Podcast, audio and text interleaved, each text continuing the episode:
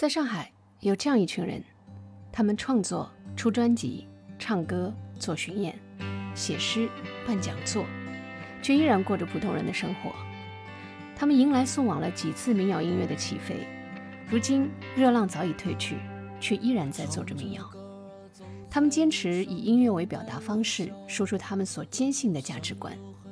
他们在同样讲究圈子的音乐行业里，不得不抱团取暖，努力寻找着突破。他们是谁？他们有什么计划？他们会成功吗？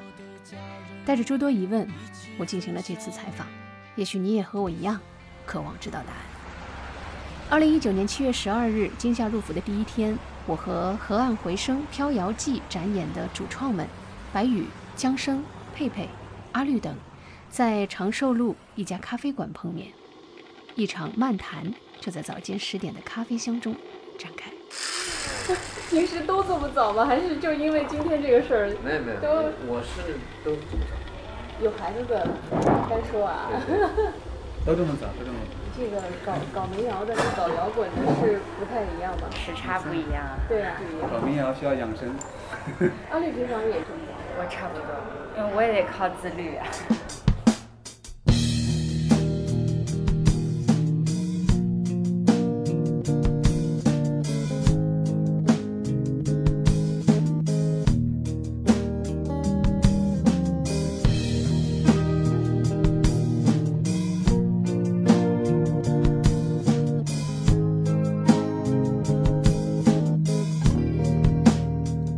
都觉得你们似乎跟上海音乐圈的那一类人群都离得比较远，就是你们一直都在。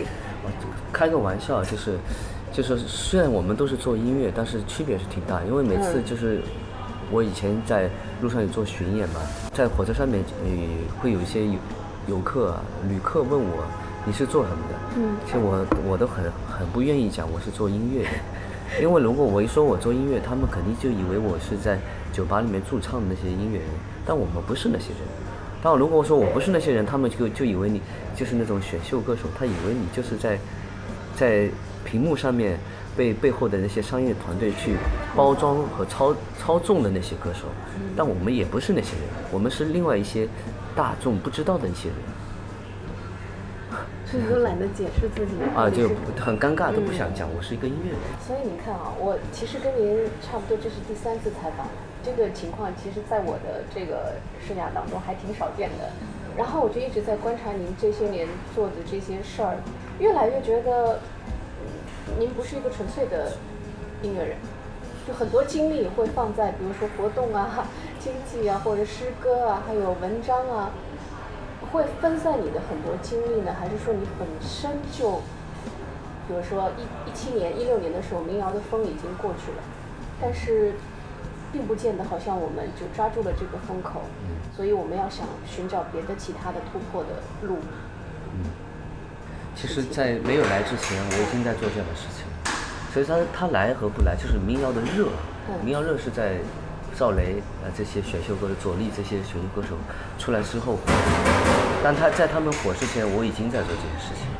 我从二零零八年回上海的时候，我就在做长三角民谣诗歌节，是所以说跟他们没有关系，跟民谣火火不火没有关系。因为我我一直是作为作为一个就是文化的推广人的身份一直出现。从北京回来之后，我一直是这样子，只不过就是想法越来越清晰，就是动作越来越明显。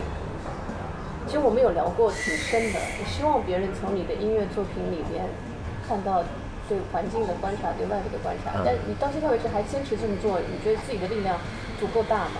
以前就是说做的比较粗糙，但是随着这时间推移，还有我们自己的经验的积累，我觉得我们会做得越来越成熟。做得越成熟呢，会让更多的观众更有更多的共鸣和感动嘛。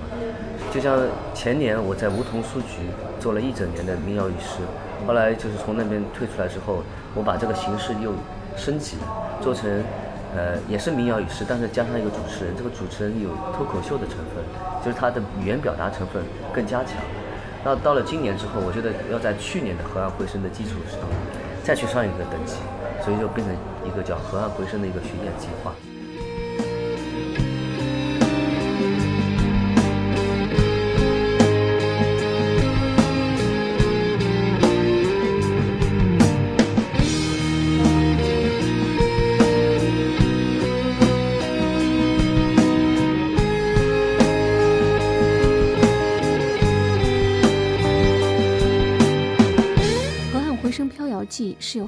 由河岸艺术于二零一九年夏天启动的新青年民谣展演项目。在他们的宣传栏里是这样写的：“我们将沿着苏州河畔缓缓前行，与沪上知名咖啡馆合作，推出一系列新青年民谣巡回展演活动。新青年并非单纯有年龄或身体的状况而定义，新青年更是一种心灵的状态和质感。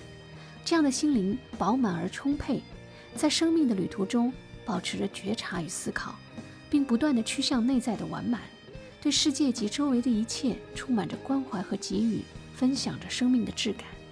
我们亦是带着如此的心念生活着、生长着，也用我们的创作描绘和记录这过程中的点滴。此刻，我们想唱给你听。这次的巡演展演，河岸也尝试在内容上进行突破和提升。他们会融入讲座、诗歌以及其他更多元化的艺术形式，以更为丰富的语境分享这些艺术家们的创作过程及内心世界。我们就在这个今年春节的时候，就是在终点咖啡那边开了一个就是音乐人的一个聚会啊，大家聚聚在一起一起聊天。嗯然后我我就就是因为我们。聚在一起聊天，说我们今年该做些什么事情，然后就提到了就是要做一个咖啡馆巡演的一个计划。当时去年已经提到过一次，那今年我又提到了，就开始启动了。然后最初的是先有那个终点咖啡的郭老师啊，郭老板啊，他帮我们先去踩了几个点，效果挺好的，大家就全部人越来越多进入到这件事情里面来。河岸本身有自己的签约歌手吗？我们没有签。哦，没有。呃，我们都是朋友。关系挺好的，对，抱团取暖。因为从二零一二年河岸开始就是做这个呃艺术空间，做我们这十几个歌手啊、音乐人啊，关系都都很好。都好。因为都是好朋友，然后我们其实没有像一个那种厂牌去运营它，暂时觉得还没有这么大的能量。嗯。但就是说，每个人他自己其实。现在的音乐人跟以前不一样，就他要做自己经纪人嘛，对吧？等于是我自己要去联系演出什么。那我们现在就想，就是大家能不能抱团，就有什么可以一起去共同共同共享，对对对。而且我一直想有个探索，就是说，我觉得，嗯，大家的作品本身如果有一些故事性和一些这种内容的话，我想在就是这个民谣表演的形式上进行一些更深远的探索。就是说，这个东西我觉得是有意义的。它未来呈现了一台东西以后，可能接近一些小的轻戏剧或者轻舞台剧。更像是一场演出，对，不是纯粹的音乐会。没错，没错。它让这场演出，它可能是会，比如说跟一些呃小的剧团的一些合作，嗯，然后呢，或者是跟一些就是这种。诗人的合作，它未来就是一幕舞台剧，它里面有音乐，有什么？对，就这样子的话，它这个表现形式就是因为有了多元的东西的加入，比如说我这个舞美，然后就有一些诗人的互动，然后加上光，它未来呈现的东西会比你一个人在那弹唱要丰富很多。嗯，就大家得到的感受，我觉得会。这就是我们其实挺想做的一件事情，就一直是以河岸为为导线做的小型的，然后以这种咖啡巡演的形式，规模比较大的，就集结所有的基本上河岸的音乐人都参加的，这个是算是第一次，因为大家档期凑在一块儿也很不容易，而且白宇老师还要组织排练，他们有互动。这不只是音乐，这音乐它肯定是民谣音乐是为主吧，它里面还有一些关于民谣的一些知识讲座。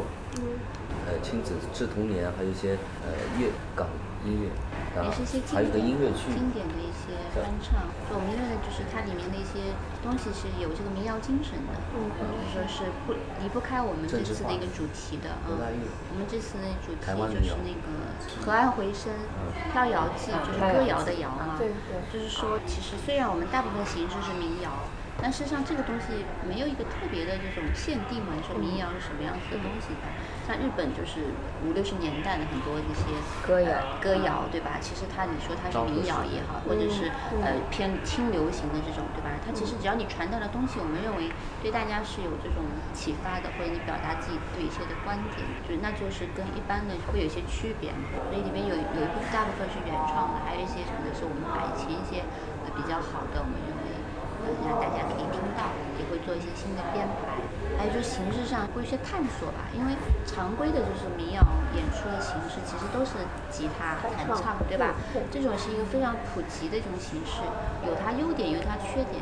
优点就是它它其实很朴素嘛，对吧？就是你什么场合都能唱。嗯。但是呢，也有一些就是它的门槛比较低的，其实有一些我觉得，呃，所谓的这种民谣歌手，那我觉得他可能就唱一些也是偏口水歌吧，然后他其实没有太多要表达的东西。那我觉得像我们就是说，现在这次内容里面是基于一个叫“新青年民谣展演”的一个概念啊，展演就是一个展示自己这个为什么去创作，然后我创作的观点是什么。比如说我们张生对吧，给给那个诗词谱曲，就是他肯定是想去传播一些这个，就是传统文化的一些东西，就是每个人他有自己想表达的东西。然后我们策划团队也是会给每个人就是。在嗯，在时间精力允许情况下，就是说给到每一场会有一些设计，比如说跟主持人会有一些对话。那这个对话形式什么？有可能是以语言的形式，也有可能是情和情之间的一些对话。然后呢，还有一些可能是跟那个朗诵。嗯，对，我们还会考虑一些这个追光啊什么，就它呈现出来的有点像一种轻型的小舞台剧那种感觉。但是因为咖啡馆的场地有限，那我们尽量去去让整个民谣的这种形式啊，在原来几一个人抱着这个一个光就一直打着你，然后你从头唱到尾那种，在那种上面有一些变化。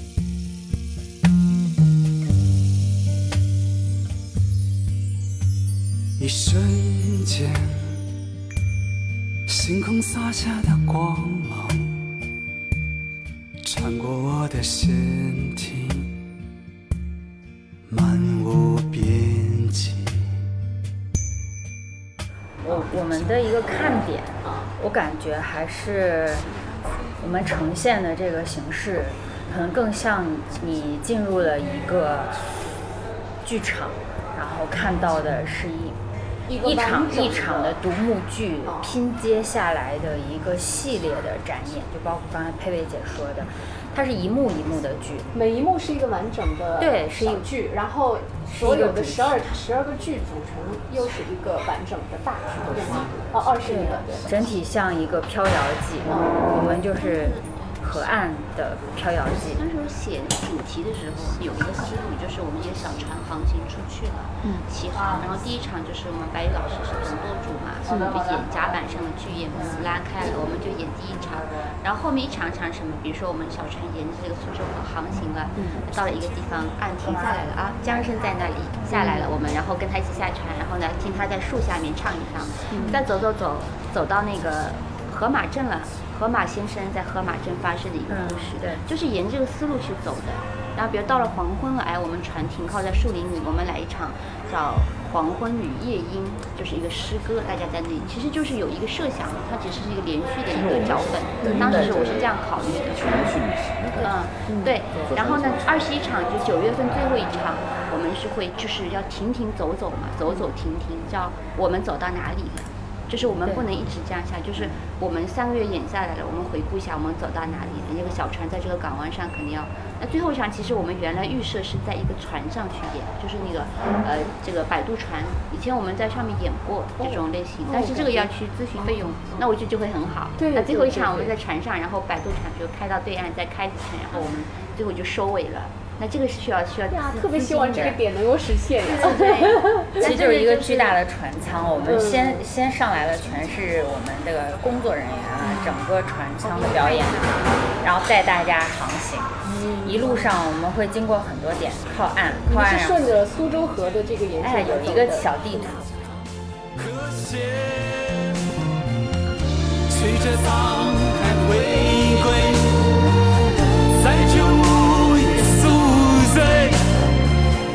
石头路过石头黄昏漫过天边。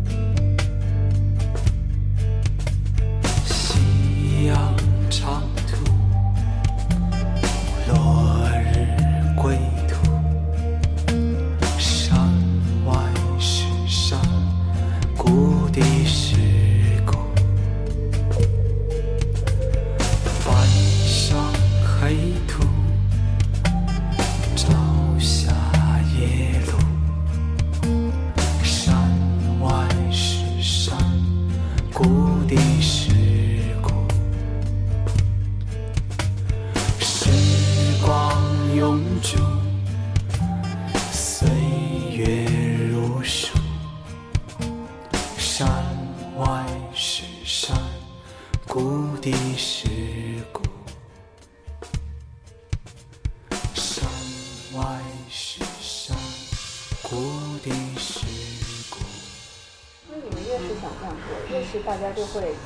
另外一种想法。难道是因为说你们音乐本身的东西支撑不了什么，所以才需要加入其他东西来助力吗？没有。这个问题其实挺尖锐的，就是很多这种一半上班一半做音乐的人都会面临被提到的一个问题。嗯，当然这个整个环境或者其他很多因素都会影响我们是不是能够更专注于做音乐啊。嗯他其实但我还是想听听你的想法。他是这样的，就是因为人群啊，它是由各种各样的人群组成的，就是有的人他你直接唱歌弹琴他就听懂了。但是有有的人他不是这样，有的人他可能还需要你的周边环境，特别是一些视觉上面的比较看重的一些人，他们可能要结合你的周围的布置，他感受一些氛围，再听你的唱歌。那你是希望说用这样的一个多多元化的手段去吸引，最终还是要去听你的歌嘛？还还 对，所以说就是我们一把这个氛围，现场的氛围要做做足。你有担心这次巡演会出哪些意想不到的，或者说人没有你预想当中来的那么多？你们的成本，你们的所有的这些怎么 cover 掉？其实，当一件事情我有百分之七八十的把握的时候，就可以去做。当然，我会把风险降到最低。嗯啊，你看我选我们这次选择的这些咖啡馆，嗯，也也是我也要问的，为什么是咖啡馆不是 live house？Live House 它吸引的是一些纯粹的喜欢音乐的，而且是做乐队的嗯一些青年。但是在咖啡馆，我们可以看到很多在咖啡馆的人都喜欢静下来，点一杯咖啡看书，而我们的民谣跟这部分人群更契合。张生有什么想法？我为什么喜欢在咖啡馆？包括我个人也喜欢在咖啡馆、在书店的很多。巡演都是都是在这些地方都是。首先，我必须承认我没有那么强的号召力，一下子能来几百人、上千人。如果那样的话，我可能主要是在 live house。我我确实觉得我还没有到那个实力啊。在此之前，我可能还还是要演出，那我可能就不会选择去传统的 live house，对吧？因为大家都在那儿巡演，我觉得没有什么区别性。还有刚刚巴老师说的，很多人去其实看乐队，当我一个人演的时候，也会显得很单薄。但是呢，书店和咖啡馆是一个什么样的场地呢？嗯可能它会和人群挨得很近，对，它会有互动，没有没有舞台。就像民谣刚开始的形式，口口相传，或者说没有借助话筒，没有借助设备，就这么简单的唱给你听，在车间都可以进行。都可以。对对。都是所以说这这样的场地是最最好演民谣的地方对。我们可能设备没有那么的好，对吧？功率没有那么的大，嗯但是它不影响我们彼此的这种传递和交流。嗯，而且这样的场合也许交流的会更多。是。对，这是我喜欢的原因之一。那音乐就是应该和和大家走到一块儿来，而不是把它束之高阁，好像我是明星，哇，我火了，民谣歌手火了，我开始带翅膀了，我也开始带带皇冠了，那那不是民谣歌手 啊。对，所以有的有的人、有的乐队、有的音乐人演出是考虑的是我演出本身精不精彩、嗨不嗨、爆不爆。但你们的关注点在于你们最后跟台下的人到底产生了一个什么样的化学反应？对对，也许这样演出我们会多了一些比较知心的朋友，在这个城市中，那也是我们觉得很安慰的一件事情你的粉。丝可是对你特别重视的他的粉丝粘合性啊，很强粘合。性又很强，对。我们为什么去书店、去咖啡馆演出？这正是因为这种音乐属性决定的。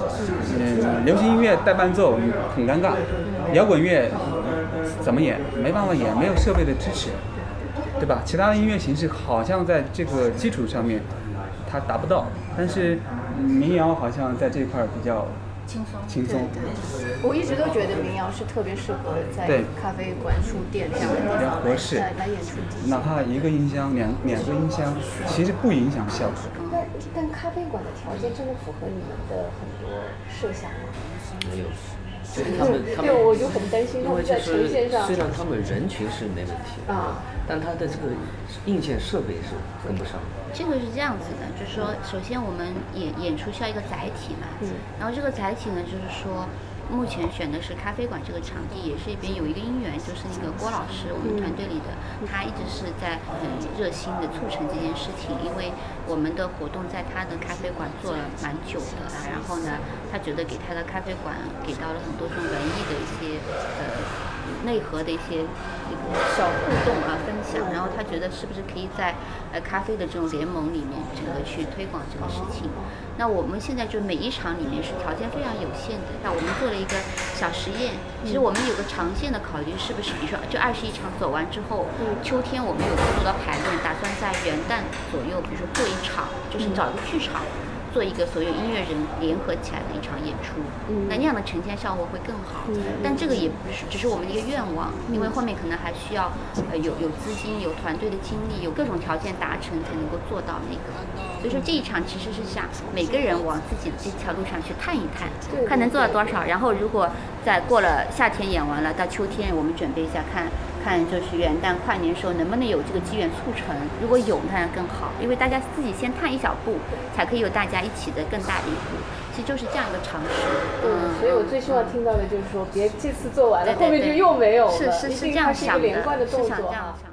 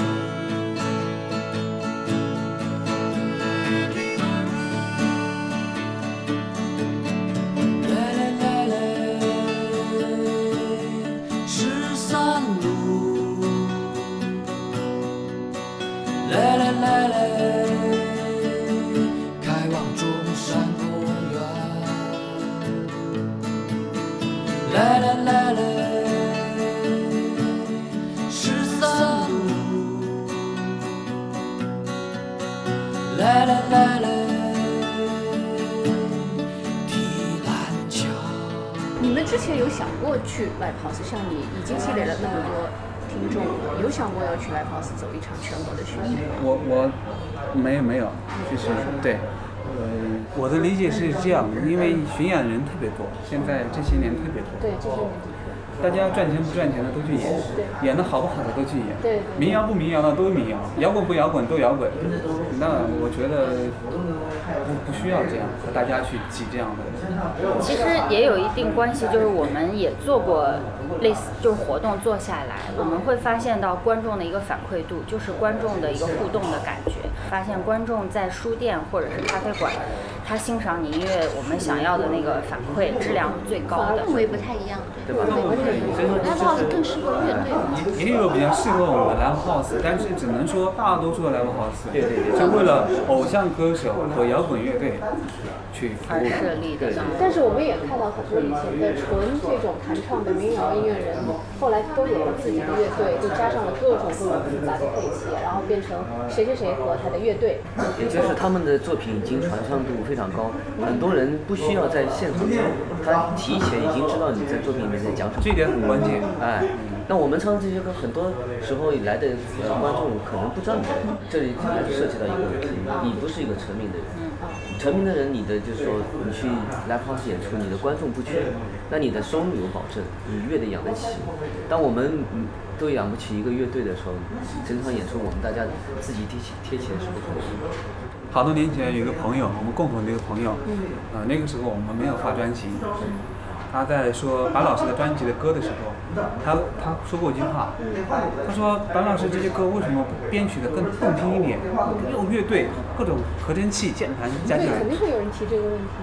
那个时候我也有同样的疑问，嗯，为什么都是原声乐器？对，其实悦耳度没有那么高。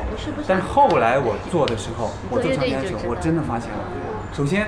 资金，资金，这个很大的问题。第二，艺术性，大家都那么做的话，都是流行音乐了。还有就是好的制作，确确实是要花钱，这和资金也很有关系。那说到现场也是这样，我们带乐队，首先票房得得好吧，对吧？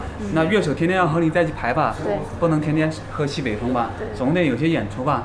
其次，你得对乐乐手有要求吧，乐手水平不高的没办法演吧，水平高的得要花钱请吧。这个客观的因素，排练时间嘛，打车费嘛，排练房的费用嘛。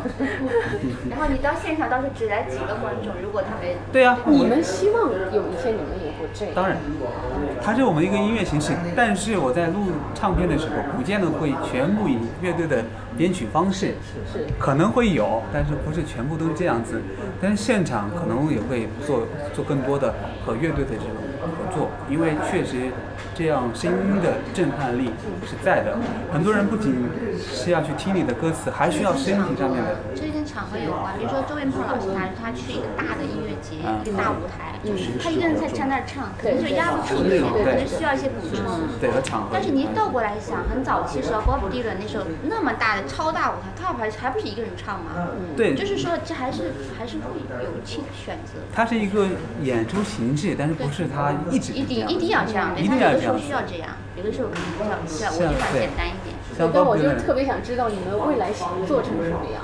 刚刚佩佩姐问那个，有时候我会带一个人，有时候乐队。对，我说是不一样，但是我没有说谁更好，其实真的不一样。对都可以一个人选择，不是一定这样的呀。每次你的不同场合就选择不同的合作方式。一个人有一个人的自在和快乐，乐队有乐队的是的，是的，其实感。应该是这样的。但是在大众面前呈现出来的时候，打个比方，就说李志好了，他可能从一开始一五九八的时候是一个人，对吧，报了一个集团，但到后来他有了每年跨年的演唱会，全是声光电设计，对吧？交响乐队全都上了，所以大家就会看到他每年都在进步，就对就变化很大，或者内心对他的这种呃他个人的价值观的认同感，包括对他的个人的肯定，都会逐年在递增，然后他们的人群会越来越大，粉丝会越来越多，就很买账。所以从我作为你们的朋友的这个角度来说，我就特别希望有一天你们也会照着这条路再往前走。就也会越来越好，每年都会有一个新的变化。有也有乐队呈现的时候。我这是这是可能的，这是第一种可能性是这样。但其实我并没有把这个当做我个人的，我没有说大家都就是说一个都都是单一这样的一个发展哎，就是一个标标配，不是，这是我个人的。我觉得就是说有拍过书店那个叫谁，钟立峰嘛，啊，钟立峰，对吧？对那郑钧还拍过电影，那就是我们为什么一定要就是有一个固定的模式？聊到这儿，我从一个创作者的角度来来说明这个事情。很多歌手，他因为过度的依赖乐队，反正我有乐队，我有乐手，写写着歌扫扫钱，哎，没关系，不完整没事啊，我有乐队给我 solo，给我编曲，啊，一天写十首。对，你能理解我意思吗？但是当我们想，哎，我是一个人演出的时候，我就在想一个人如何去编曲，把吉他编得更丰富一点，更贴合于六十年代的那些老牌的那些民谣的前辈们。那有时候我也在想，哎呀，这首歌好适合乐队哦，什么时候能演呢？对吧？先把这歌收一收，或者是以一种民谣的形式先演一演，等哪天有乐队的时候我们再去演，再演。就有的人写歌，就是仗着他有乐队，所以他让他一把琴演，你让他演吗？对吧？我就不说谁了，你让他演吧？你敢指名道姓说谁吗？敢吗？敢不？讲，敢你就我我我 我不敢。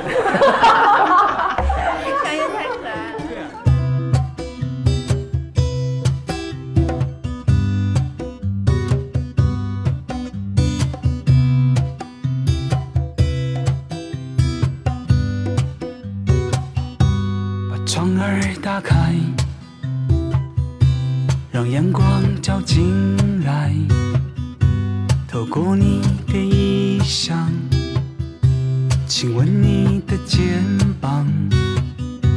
那昨夜的梦，它已消失不见。你醒来的一天，世界已悄悄改变。来来来来，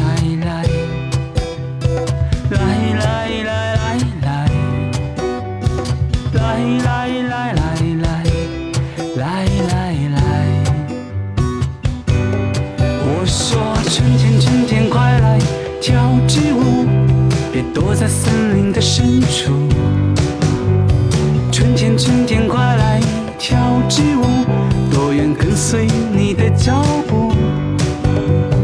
春天，春天快来跳支舞，我看到你就满足。春天，春天，快来跳支舞，带上我们去旅途。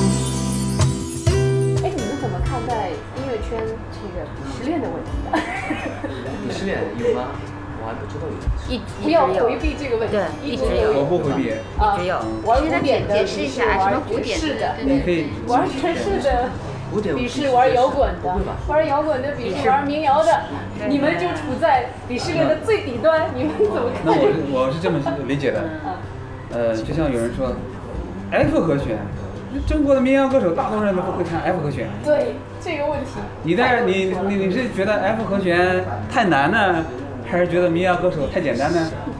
我在说说明这个问题，大家对民谣的认知有问题。对对。江生给我弹一个 F 和弦的音，我放进去。可以啊，嗯，我给你弹五个 F 和弦。好的好的，太好了。我给你弹的不是 F 和弦，是法拉多。其实大家更关注的是说，你看国外的民谣歌手，他虽然是那几个和弦，但是他他把那几个和弦在不断的变化、升级、组合，然后有各种的变调。嗯可是国内的民谣歌手就是翻来覆去的，多数人他没有在其实不仅仅是这样子，国外的你让这些翻唱的歌手去翻翻国外的那些老民谣，看他能不能发得出来。他忽略很多细节的。比如说《寂静之声》这首曲子，什么调？它是什么调？我问你它是什么调，好多人答不出来。应该是什么和弦？你你好，我一给谱子给你们弹，你看那几个人能弹出来？它是有门槛的，不是没有门槛的。那我不知道这些年国内所谓的民谣是跟谁学的？学的这种民谣跟国外的这种民谣，它它是两两个概念。很多民谣不不应该叫他们叫叫民民谣吉他弹唱，是一种就是木吉他弹唱风格，他们把它定义为民谣。叫做通俗音乐的木吉他弹唱法有一。个民谣精神在里面，它的表现形式有可能有很多种类，而且民谣里面我觉得是一个是音乐性，一个是文学性的。为什么 Bob Dylan 能得那个诺贝尔奖，对吧？就是我觉得这两个不能把它分开来。但就是说音乐性的话，我想讲一下，就是我觉得在音乐里面，每一个不同的和弦代表人不同的情感。那我们的就是中国的民谣歌手，就是要么用大三和弦，要么小三和弦，没了。但是在音乐里面，和弦有很多种，有有七和弦、九和弦、十一和弦、十三和弦，还有一些是组合和弦，比如说七九和弦。大部分的中国的一些音乐呃创作者，或者是他们认为他们是民谣歌手，他们在写歌的时候，他就没有考虑到这种不同的和弦代表不同的情感，因此他们写出的歌都是千篇一律，或者是用错的和弦去表达错误的情感。那从两点来讲，就是鄙视链的两点来讲，第一个，呃，民谣的文学性和思想性肯定是不不在这个底端。第二个，白老师做过摇滚乐，也做民谣，呃他很清楚，就是民谣好的民谣，它的音乐性对这个歌手的要求，对弹吉他的要求，可也不亚于其他的音乐形式。所以民谣怎么来讲，它也不应该是在最后。摇滚乐的时候，大家在乐队里面，好多的乐队是共同在创作，共同在编曲。可是民谣往往其实是一个人在担当所有的事情。嗯反过来想一想，就是他既然有这个鄙视链，对吧？就是他肯定是有个逻辑的，他是鄙视什么？他们还是从音乐性上、技术上的对技术上，哎，对技术上表示，因为我一直觉得这个问题是很愚蠢的。因为他会觉得，哎，表达不同的东西，他会觉得民谣，你的民谣歌曲里面有架子鼓吗？现在变成炫架子鼓是要有技术的，你民谣歌手不会打架子鼓，不会弹贝斯，所以他是这样把其他的东西嫁接进来。因为因为比如说呃学古典的比是学爵士的，是因为一个古典音乐人他要对几他几十年的十年的功底在哪儿。反过头来再说，我们从从少年时代开始去阅读，去那么多的文学作品，那些那些书籍，你学古典的你读吗？它其实技术上有一条鄙视链，审美上有一条。嗯，但但是是这样子的，它从听众上还有一条但是现在流传的最多的话是技术的鄙视链。那 Bob Dylan 我不知道有没有被别人鄙视？那你们你们对流行音乐他会他也会被流行音乐挺好，但是你要看是在说他的中国歌大陆的词是口流行音乐还，是国外的简单。两两个概念国外的。流行音乐本来就是摇滚乐。其实我觉得作为一个独立的个体，它就是一个艺术的话，是一个没有评判的标准。受到大家认可就是流行音乐，我们都在过独木桥。所以说，什么叫流行音乐？只有一种风格受到大大众认可，其他风格我们都不认可，这就是流行乐，在我们中国是这样。我发现一个流行音乐的一个现象，我我我倒觉得现在正儿八经做流行音乐的人，他们还都挺好。但是呢，哪个好？什么好？就是他真 纯粹，真的是在做那些比较好的流行音乐纯。粹的做音乐。你看到了制作技术啊、编曲啊、歌词啊，还是挺好的。这些些这些包包括人挺好的对那些音乐制作人、那些词曲作者还真挺好的。这还是制作人在撑着它的质量。看不上的流行音乐，往往是大街上放的那些跳舞的那些，某些司机车上面那些那种那种音乐，你一听，这这个一歌怎么跟十首八首歌都一样啊？不能一概而论说你流行音乐不好，只是我们现在有的时候听到那些大街上那些流行音乐是有缺水准的，是没有艺术性的，但是有的比如说电影啊、电视啊。像比如说《大鱼海棠》那些那些那些配乐。配乐还是写的歌还是很好。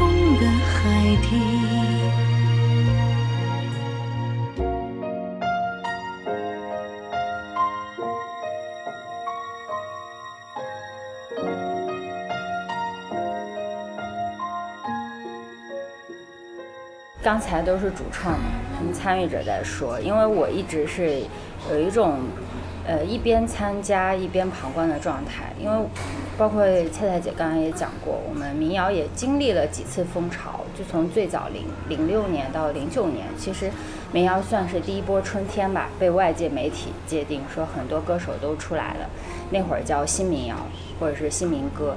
然后包括其中有一些代表人物也举办了、组织了一些活动。到后期大概一一年，因为选秀的带动，又出现了一波在选秀上翻唱民谣的时候，又把一些原唱又翻出来，又算是第二波风潮。包括蔡姐刚才提到的，一七年之后，好像又又降下来了，就是第三波一一五、一六、一七风潮哈，现在又降下来了。其实，在这三个活动里面，就是说，它每波其实受到了一些外界媒体，包括一些乐评的带动。它是不是真正的风潮？是不是真正的春天来了？这个不好去界定。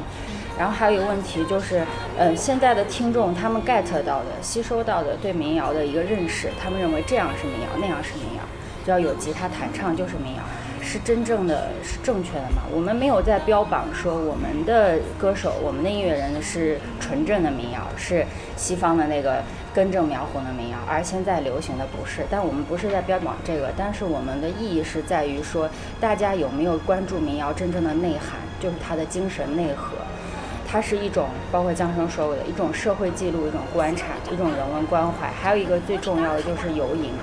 呃走唱，你走在哪里，包括我们飘摇记，其实就是你在自己经历飘摇的过程中，你记录下来的一些人人性的、社会的，包括自我的一个感知和大家产生的一种传递。这个我我们认为是我们这个整个大型活动在做的这样的一个点，就是说民谣真正的精神内核是什么？我们不再标榜我们是真民谣，其他流行的是假民谣，或者所谓的流行歌曲披上了民谣的外衣。我们只想让大家不要关注外衣，关注一下他的心脏。所以我们希望他能聚沙成塔，能吸引人。就刚开始可能是几粒小小的微尘在。呃，飘到我们这身边看到了，然后希望这个活动它整体做下来能形成一个事件。我记得他的样子，我不知道他的名字。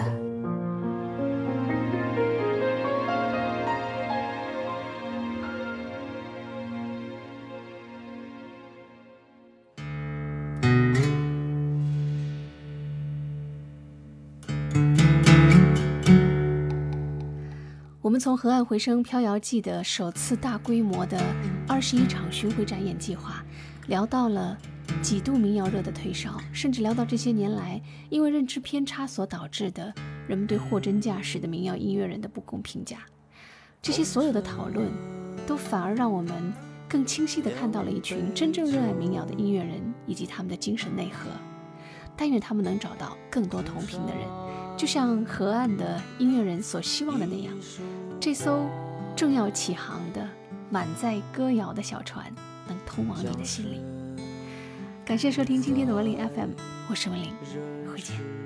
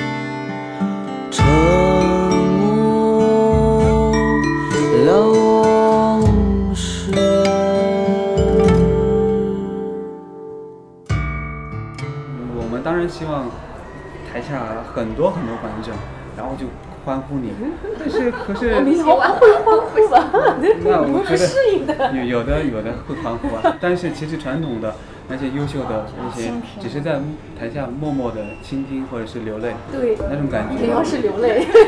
那现在有的有的民谣歌手有的吧，演出是欢呼的呀，所以我会打个喜欢，我就喜欢就是下面最好是一团然后我是非常享受我在舞台上的个人经验的，我自己的那种感感受啊，我无所谓你下面干什么。红尘。两杯酒，空山一束